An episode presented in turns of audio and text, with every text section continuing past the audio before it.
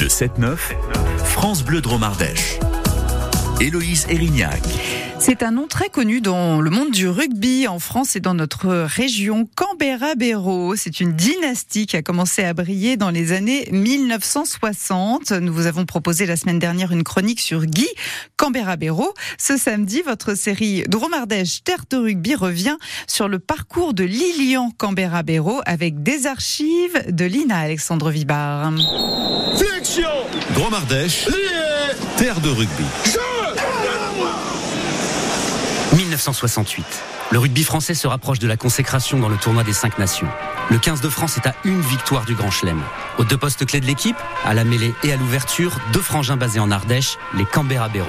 La victoire est acquise, mais le tournoi n'est pas fini, comme le rappelle Roger Coudert, la voix du rugby français à la télévision. Trois matchs, trois victoires.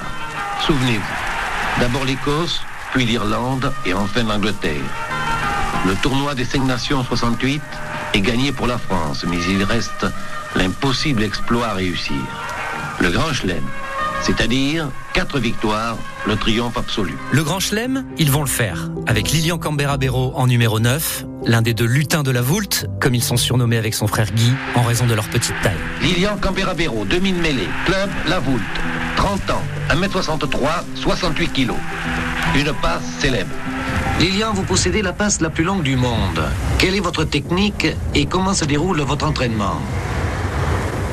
Ben, vous savez, actuellement, je, je n'ai pas d'entraînement euh, spécial. Je crois, j'ai appris à faire une passe euh, quand j'étais tout jeune. J'avais une passe assez longue. Puis au bataillon de Joinville, avec M. Poulain, euh, j'ai réussi à l'améliorer euh, considérablement. Le bataillon de Joinville, c'est une unité de l'armée qui accueillait des appelés sportifs.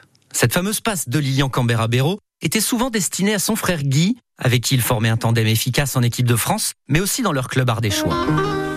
La Voulte. Ils habitent là, les Canberra-Béraud, dans cette charmante cité sur les bords du Rhône. Cette complicité, cette relation fraternelle et sportive, c'est l'une des clés de leur succès, comme l'analyse Lilian 30 ans plus tard. J'ai eu aussi le, le plaisir de jouer avec Nano Cap 12 et Jean Gachasser, mais c'est vrai que de jouer avec son frère, c'est, un plus. Euh, on réalisait des choses qu'on n'aurait pas pu faire autrement parce que, les, les- disons, c'était inné, on avait tellement joué ensemble.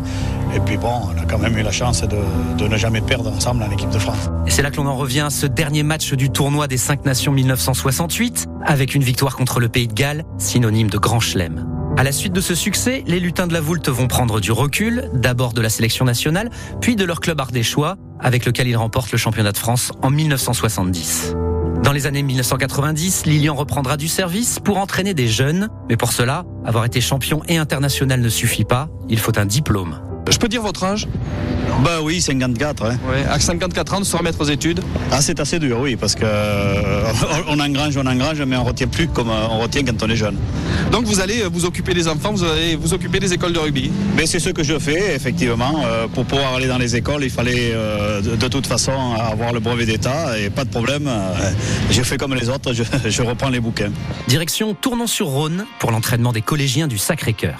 Mon travail, c'est de m'occuper des écoles de rugby, des, des- des- des clubs de série régionale et bien sûr aussi des, sections sportives comme celle d'ici. euh, qui euh, marchent bien parce que vraiment c'est des, garçons qui, sont vraiment pleins de bonne volonté.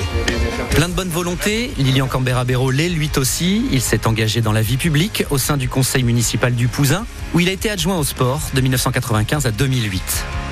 Le légendaire numéro 9 de la Voulte nous a quittés en 2015.